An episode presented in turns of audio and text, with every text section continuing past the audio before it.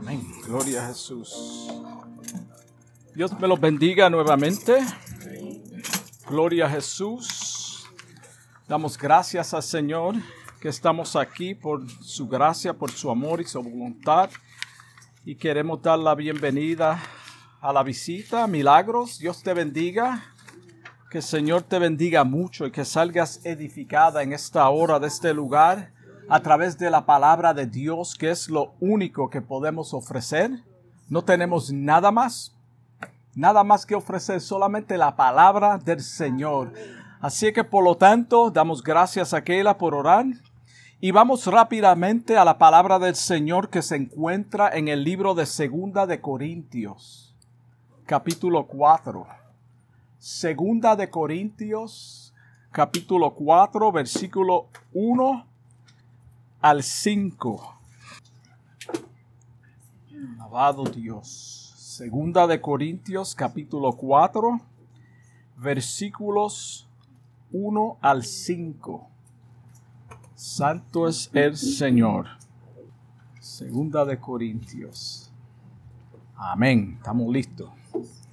La palabra de Dios leen en nombre del Padre, del Hijo y del Espíritu Santo. Por lo cual, teniendo nosotros este ministerio según la misericordia que hemos recibido, no desmayamos.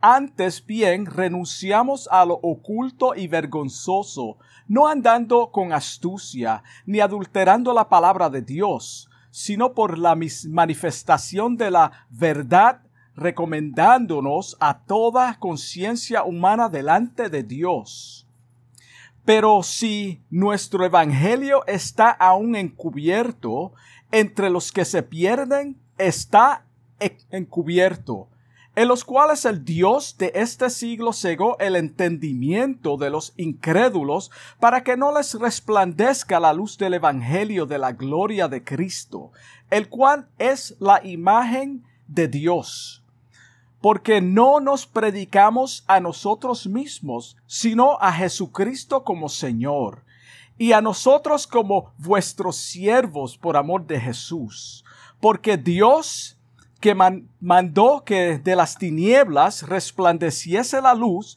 es el que resplandeció en nuestros corazones para iluminación del conocimiento de la gloria de Dios en la faz de Jesucristo. Gloria a Jesús. ¿De qué está hablando el apóstol Pablo aquí? Gloria a Jesús.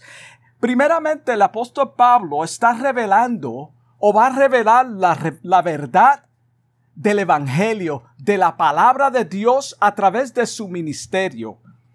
Por lo tanto, le puse como tema revelación de la verdad revelación de la verdad. Y para entender la razón que el apóstol Pablo está escribiendo esta carta, lo primero, que, que tenemos que saber o entender es que los judaizantes se habían infiltrado en la iglesia de Corintio para sacreditar al apóstol Pablo y a su mensaje. So había una situación aconteciendo para criticar su mensaje judaizantes era o eran judíos convertidos.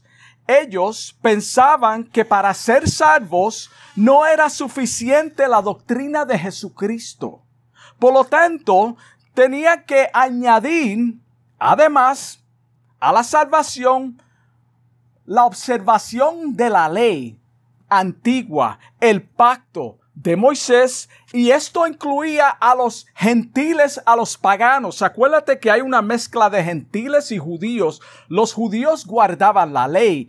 Cuando los, los gentiles vinieron a Jesucristo, ellos pensaban que todavía tenían que guardar la ley de Moisés para ser salvos. So había una discusión entre estos dos grupos. Por lo tanto, Pablo apela a los cristianos de la, esta iglesia para defender no solamente su ministerio, sino también la palabra de Dios. Y para tener el cuadro completo de esto, de lo que está aconteciendo, tenemos que ir al libro de los Hechos, capítulo 15, versículos 1 y 2.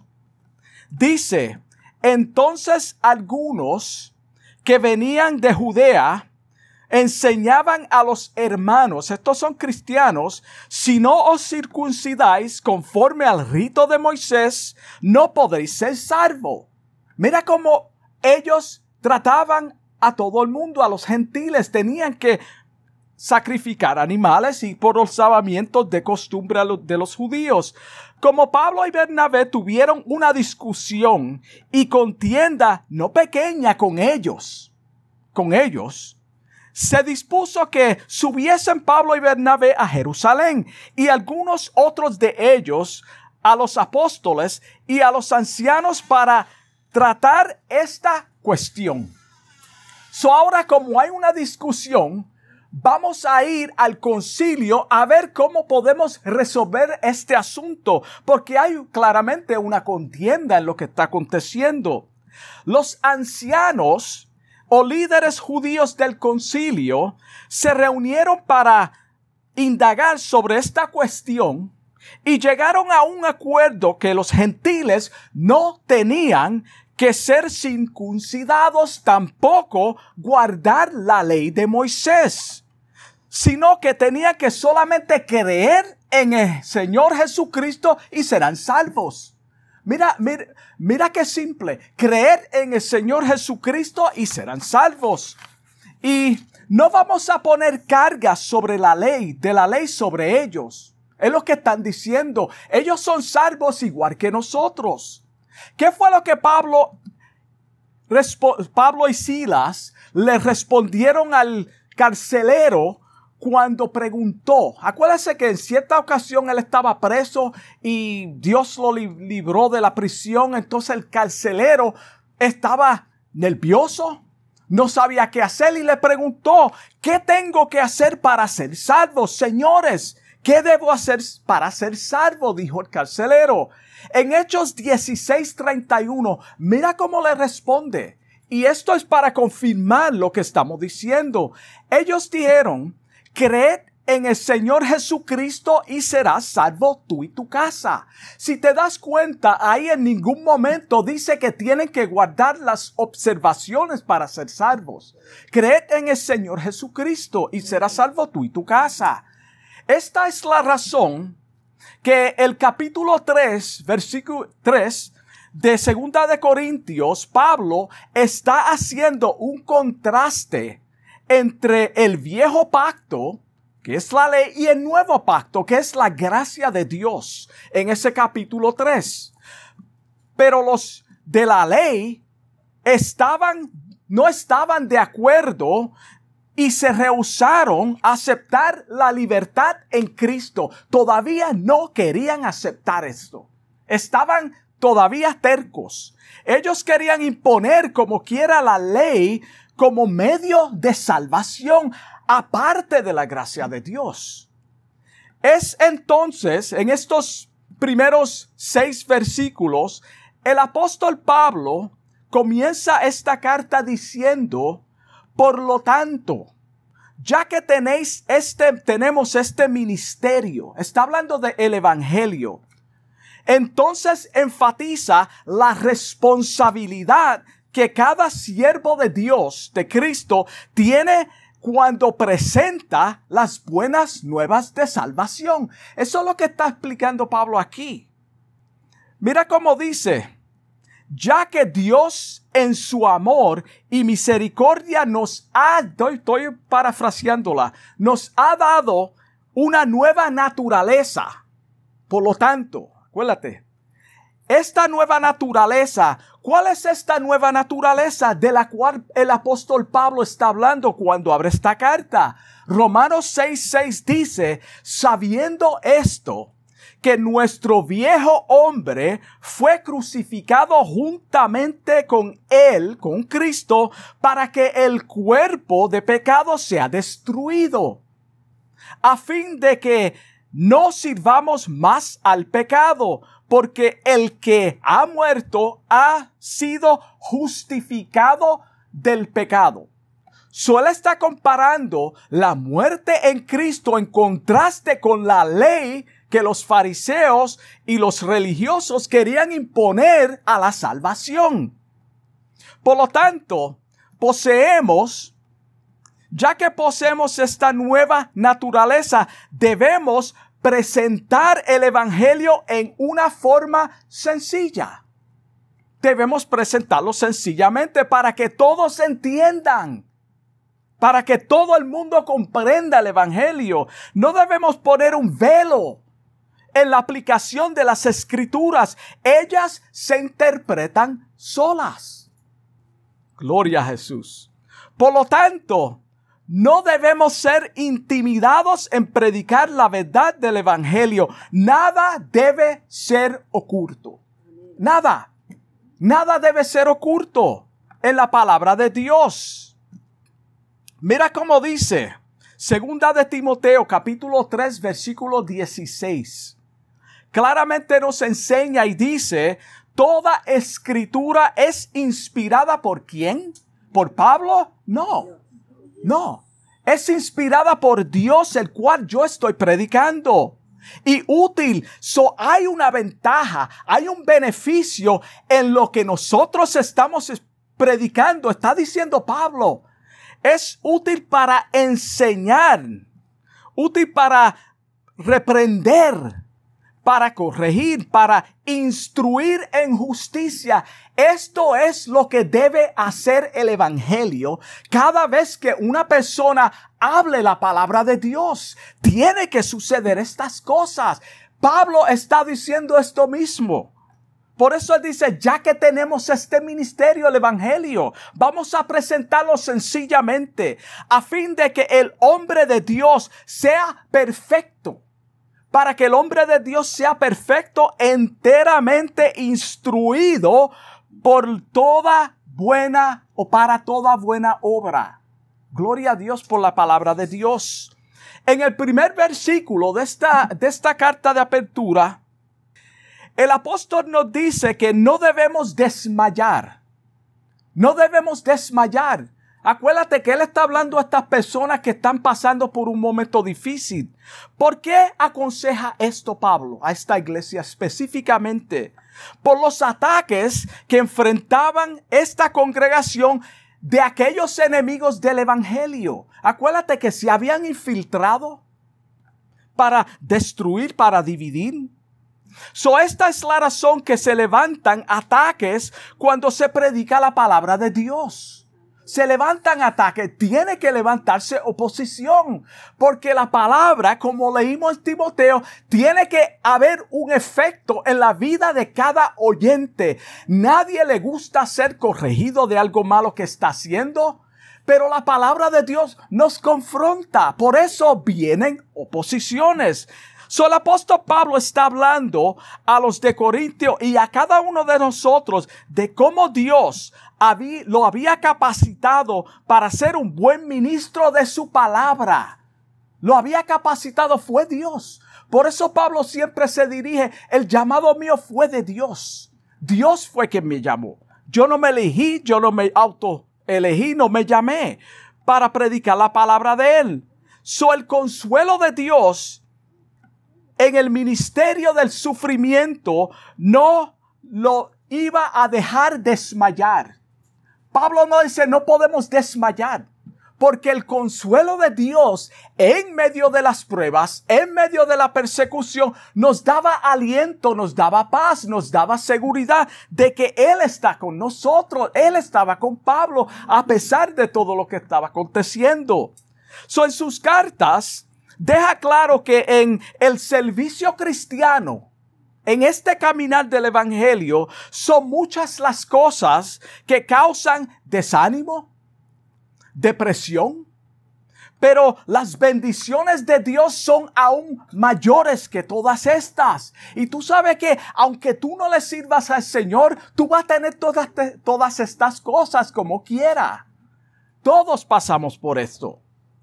Es por eso que nos dice el versículo 17, pues, y esta es la nueva versión, pues nuestras dificultades actuales, lo que estamos pasando en el momento presente, son pequeñas y no duran mucho tiempo. No duran mucho tiempo. Sin embargo, nos producen una gloria que dura para siempre y que es de mucho más peso que las dificultades. Eso es lo que hace el Evangelio en la vida de nosotros en medio de las pruebas, en medio de las luchas. Él está hablando por experiencia propia. El apóstol Pablo está hablando de lo que él ha vivido. No solamente está diciéndolo por otros. Este es un hombre que sufrió por la causa de Cristo durante todo su ministerio. Antes de él convertirse, ya el Señor se lo había dicho, tú vas a padecer por el Evangelio. So, desde el principio ya el Señor le dijo, no te va a ser fácil. Tú vas a sufrir por el Evangelio. Solo está hablando basado en su experiencia. Lo puedes leer en Segunda de Corintios, capítulo 11, versículo 24 en adelante, lo que el apóstol Pablo tuvo que soportar por amor a Cristo, por el evangelio, para predicar la palabra de Dios, para que tú y yo tuviésemos el privilegio hoy de estar sentados aquí sin que nadie nos moleste, sin que nadie nos persiga, sin que nadie se levante a atacarnos físicamente todavía. Mira qué bendición a través del Evangelio que nos dejó el apóstol Pablo y los demás apóstoles. Y tan liviana que nosotros tomamos el Evangelio y la palabra de Dios que a veces ni la leemos. Sol nos recuerda que los falsos maestros se habían infiltrado en la congregación de Corinto, de Corintio. So ellos se habían infiltrado usando los mismos métodos de siempre para engañar. Desde el principio, hermano, no hay nuevas tácticas que el enemigo usa para desanimarnos. Por lo tanto, ya que nosotros sabemos esto, debemos de estar alerta, siempre pendientes y depender totalmente de Dios y su palabra para fortaleza, para que nos ayude en esos momentos. Ellos manipulaban la verdad. Eso es lo que hacían, usando argumentos falsos y adulterando o diluyendo la palabra de Dios.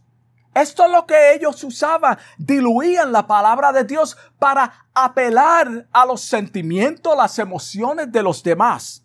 So, el apóstol Pablo no solo predicaba el Evangelio, sino que también practicaba en su vida diaria. Él daba testimonio. Cuando yo predico la palabra de Dios, no soy perfecto, pero debo andar en lo que estoy predicando. Si yo digo que estoy juntamente crucificado con Cristo, eso significa mucho. Eso quiere decir que como Él andó, yo debo de andar. Les dice en el versículo 2 que en su predicación, Mira cómo Pablo dice que en su predicación él rechaza todas las acciones vergonzosas y métodos turbios o fábulos, fábulas. Métodos turbios. Eso es lo que dice. Yo rechazo todo esto. Yo no voy a incluir nada de esto en, mi, en el mensaje de Dios. Porque no es de Dios. Es lo que está diciendo Pablo. Yo predico lo que el Señor me des. Métodos turbios es algo mezclado o adulterado o alterado por, para una, por una cosa que oscurece o quita la claridad natural o la transparencia de algo. Esos son métodos turbios. Cuando le ponemos un paño sobre algo que tú no ves claramente. Eso es lo que está diciendo Pablo. No, yo lo voy a predicar tal y como está escrito. Lo que dice la palabra es lo que es. No lo que yo pienso. No es una alegoría. Es lo que dice. So esto acontece cuando le añadimos otras cosas a la palabra de Dios o a los servicios de adoración. Esos son métodos turbios que usamos para apelar sea a sentimientos, a emociones en los servicios y en la palabra de Dios. So Pablo se preocupaba en presentar la verdad de Dios en forma clara y sencilla a través de su testimonio. Tú no crees la palabra de Dios, pero mira cómo yo camino. Por eso Él dice, sed imitadores de mí como yo lo soy de Cristo. Tú no crees la palabra de Dios, pero tú puedes decir, ese grupo es diferente. Hay algo distinto en ese hermano, en esa hermana. Por lo tanto, yo estoy representando a Jesucristo en la tierra y su palabra. Pablo está caminando en obediencia a su palabra a través de su testimonio. Por eso dice en la última parte del versículo 2, recomendándonos a toda conciencia humana delante de Dios, recomendándonos. ¿Cómo tú te puedes recomendar a ti mismo si tú tienes un mal testimonio? No puedes recomendándonos a mí mismo, a nosotros mismos, nuestro testimonio. Yo vengo de parte de Dios. Cuando tú eres un embajador, tú estás representando a una nación, a un país. Tú eres la voz de ese de esa nación, de ese país, de ese estado. Y nosotros somos embajadores de Cristo aquí en la tierra. Les dice a los corintios y a cada uno de nosotros, nos que no, todo aquel, perdón, que no se quiere sujetar a las escrituras.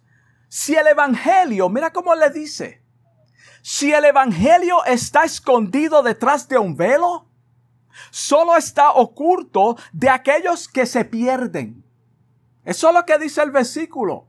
Si el Evangelio está oculto, tapado, oscuro, es para aquellos que se pierden no para el nacido de nuevo. Porque el Espíritu de Dios dice la palabra que nos revela la verdad de Dios, aún los secretos de Dios, lo más profundo de Dios. Nos revela la palabra de Dios. Porque no quieren aceptar las verdades de las escrituras. Porque va en contra de su estilo de vida. Por eso está oculto de ellos. No es que Dios quiere que sea oculto y Pablo lo dice, no es por nosotros. La, la, palabra de Dios está oscura, tiene un velo para aquellos que no la quieren aceptar. Aquellos que se rehusan, que se resisten a creer en la palabra de Dios. Por lo tanto, es una oscuridad. ¿Qué dice la palabra de Dios también? Dice que en la mente carnal no puede entender o percibir las cosas del espíritu porque se han de discernir espiritualmente. Por eso tiene un velo. ¿Para quién? Para los que se pierden, no para los cristianos. Es para los que se pierden. ¿Alguna vez te has preguntado o te he puesto a pensar por qué algunos por más que se le prediquen la palabra de Dios, no quieren aceptar el Evangelio. Mira que la palabra de Dios se predica, se predica. Primeramente tenemos que ir al libro de Juan capítulo 16 versículo 8 y 9, que es solamente el Espíritu de Dios quien trae convencimiento al hombre, a su corazón. La respuesta también la encontramos en el versículo 4 de esta, de la carta de apertura. Dice, el Dios de este siglo, que es Satanás, ha cegado el, el entendimiento de quién? ¿De los cristianos? No, eso no es lo que dice el versículo. Dice de los incrédulos. So, el Dios de este siglo ha cegado el entendimiento de quién? De los que ya no creen. De los incrédulos para que crean menos, para que no acepten la palabra de Dios, para que no acepten la oración, para que no les resplandezca la luz del Evangelio de la gloria de Cristo, el cual es la imagen de Dios. Cristo es la imagen de Dios. Mira cómo dice Hebreos capítulo 1 versículo 3 concerniente a la imagen de Dios. Nos describe esta imagen, dice, el cual siendo el resplandor de su gloria. Está hablando de Dios. Él es el resplandor de su gloria y la imagen misma. Él es. Es la imagen misma de su sustancia. Y quien sustenta todas las cosas con el poder, con la palabra de su poder. Es Dios habiendo efectuado la purificación de nuestros pecados por medio de sí mismo, hermano. Él llevó mi culpa. Él llevó tu pecado. Cristo ya llevó tu pecado. Fue efectuado en la cruz del Calvario. Se sentó a la diestra de, la majestad en las alturas, dice el versículo. Después que Él cumplió, nos redimió nos compró, nos santificó, hermano, se sentó a la diestra del Padre de las alturas. Ahora, un incrédulo es aquel que se resiste en creer una cosa. Eso es un incrédulo. En este caso específico es el Evangelio. Por eso Pablo dice, menciona a los incrédulos que está oculto de ellos, no para todo el mundo. Y ya ya que ellos creen, no creen, Dios los entrega a sus pasiones mundanas y vergonzosas. Ya que eso es lo que hay en tu corazón, tú no quieres aceptar la verdad de Dios, tú no crees la verdad de Dios, pues dale rienda suelta a lo, lo que hay en tu corazón, toda la pecaminosidad, toda la maldad que hay en tu corazón, dale rienda suelta porque te entregó en manos de quién? Del enemigo, del príncipe de este mundo. No porque él quería hacerlo, es porque la incredulidad en el hombre, eso es lo que quiere. Por eso hay tantas cosas aconteciendo. En el libro de Juan capítulo 3 versículo 19 dice que la luz vino al mundo, pero los hombres, aquí está hermano, pon atención a la palabra de Dios. La luz de Dios vino al, la luz de vino al mundo, pero los hombres amaron más las tinieblas que la luz. Yo no quiero la luz. Yo no quiero aceptar a Cristo. Yo quiero seguir en mi maldad. Yo quiero seguir en mi pecado. Y en el caso de específico de los judaizantes, pues yo quiero seguir bajo la ley, pero también quiero a Cristo superficialmente. No funciona de esa forma, porque sus obras eran malas. Ahí lo dice. Ellos no quieren la luz porque hay una razón, hermano. Cuando tú rechazas algo, cuando tu cuerpo rechaza algo que le cayó mal, lo vomita, lo saca porque no lo quiere. El cuerpo dice, yo no quiero esto. Pues la luz vino al mundo y los hombres rechazaron la luz por lo que había o hay en sus corazones. Sus obras eran y son malas. Esa es la razón. No podemos buscarle cuatro, cinco patas al gato. Hermano, vamos a decir la verdad y perdone la expresión. No podemos tratar de disfrazar, poner un velo, hermano. La persona que no quiere a Cristo es porque sus obras son malas. Rechaza la luz del Evangelio. El 20 dice, pues todo aquel que hace lo malo aborrece la luz. Y la luz, aborrece la luz y no viene a la luz. ¿Para qué? Para que sus obras, obras no sean reprendidas o manifiestas. ¿Qué es lo que hace la palabra de Dios? Nos confronta. Y no queremos que nuestras maldades sean reprendidas o manifiestas. Toda la palabra, todo lo que hace la palabra de Dios es nos revela a Jesucristo primeramente, el plan de salvación, pero hay una guianza de cómo nosotros podemos llegar a Cristo. Este es el guía. Y en este guía tú vas a encontrar, encontrar cosas que tienes que dejar. No porque tú quieres, es porque el Señor lo exige. Es su palabra, es la santidad de su palabra. Satanás es quien se encarga de cegar a los hombres incrédulos para que nunca vean y acepten la verdad de Dios. Ese, él se encarga de eso. Ya que son rebeldes, no quieren aceptar, pues lo endurece más todavía. Y Dios lo permite. Solo el Espíritu Santo de Dios, a través del Evangelio, puede poner en ti en este tipo de personas la sensibilidad para aceptar la palabra de Dios. Es solamente la obra del Espíritu Santo quien pone eso en el hombre para que acepte la realidad de la palabra. Y cuando esto sucede, nadie lo puede impedir porque la salvación es de Jehová.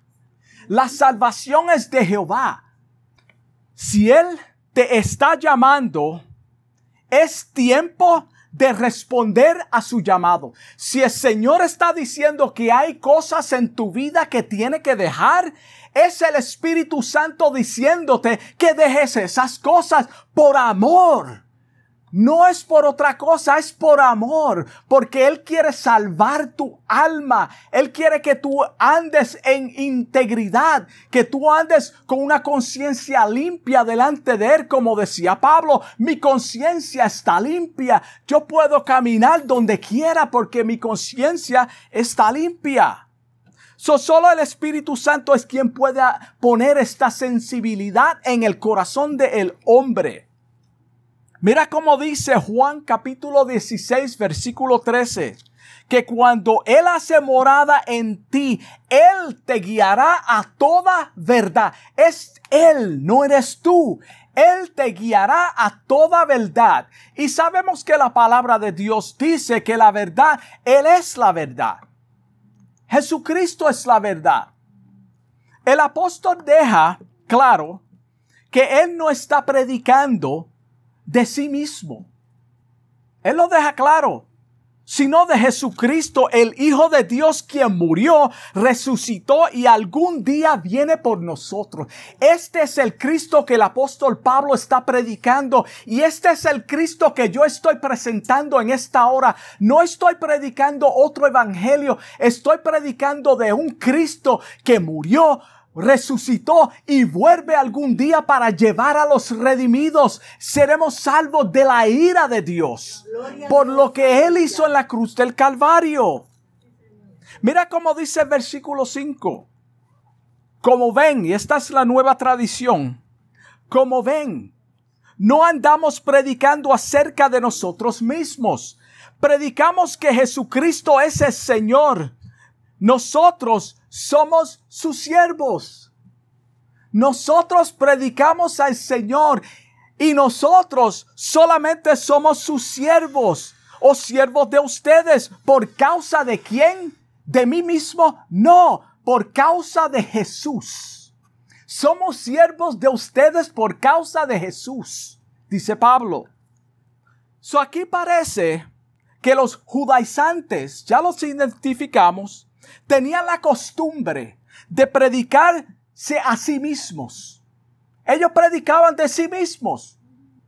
Ahora, basado en estas palabras de Pablo, ¿será posible que algunos prediquen un evangelio con otros intereses? ¿Será eso posible?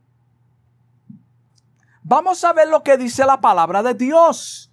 En Filipenses capítulo 1, versículo 15, dice, algunos a la verdad predican a Cristo por envidia y contienda, pero otros de buena voluntad. Eso sí, ahí está, ahí, ahí lo dice.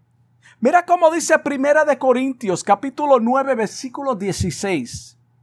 Sin embargo, predicar la buena noticia no es algo de lo que pueda jactarme yo no debo de jactarme porque predico la palabra de Dios, porque las multitudes se salvan, porque la gente se, se sanan. No, yo no debo de jactarme, dice el apóstol. Estoy obligado por Dios a hacerlo. Y dice Qué terrible sería de mí, para mí, si no predicara las buenas nuevas. Soy un miserable. Tengo que predicar lo que el Señor me dio, lo que dice Pablo. Soy un miserable si no hablo lo que Él me des. No puedo ponerle un velo. No puedo, es imposible, porque el Espíritu Santo que habita en mí me dice que hable la palabra de Dios. Y tiene que haber corrección, tiene que haber reprensión. So Pablo predicaba con el solo propósito de que sus oyentes doblaran sus rodillas y reconocieran a Jesucristo como el Señor de sus vidas. Mira el propósito del Evangelio. No es para mi beneficio. No es para yo beneficiarme. No es para yo impresionar a nadie. No es para que las personas digan, wow, qué oratoria. No. Es para que el mundo reconozca a Jesucristo y doble sus rodillas ante el único Salvador del mundo. Esta es la razón que también nosotros predicamos la palabra de Dios con el fin que los oyentes sean edificados primeramente y que aquellos que no conocen a Cristo lo acepten de todo corazón y vengan al arrepentimiento y sean librados de la ira venidera. Es el propósito de predicar el Evangelio. En el versículo 6, el apóstol compara la conversión de un pecador con la entrada de la luz en el mundo. Gloria a Dios. Mira qué analogía. En el principio de la creación había oscuridad, no se veía nada. Pero cuando esa luz brilló, que fue Dios quien dijo, sea la luz, y brilló en medio de la oscuridad y trajo claridad, así es el Evangelio cuando llega al corazón del hombre perdido, ilumina el corazón, el alma de la persona, y hay una transformación que solamente la produce el Espíritu Santo de Dios a través de su palabra cuando predicamos el Evangelio no adulterado. Gloria a Jesús. Wow. Con esto, Pablo nos lleva al principio de la creación. Como dije, en Génesis 1.3 se encuentra eso. Este es el mismo Dios que ahora resplandece en nuestros corazones. Yo andaba en oscuridad. Yo no tenía conocimiento de quién era Dios. Pero cuando Él se reveló a mi vida, cuando vino la luz del Evangelio, porque yo no vi a Dios. Sin embargo, yo lo vi, yo vi a Jesucristo reflejado en el testimonio de los que me presentaron el Evangelio. Y el Evangelio, dice el libro de Juan 1.1, que es el verbo que se encarnó, es la palabra de Dios.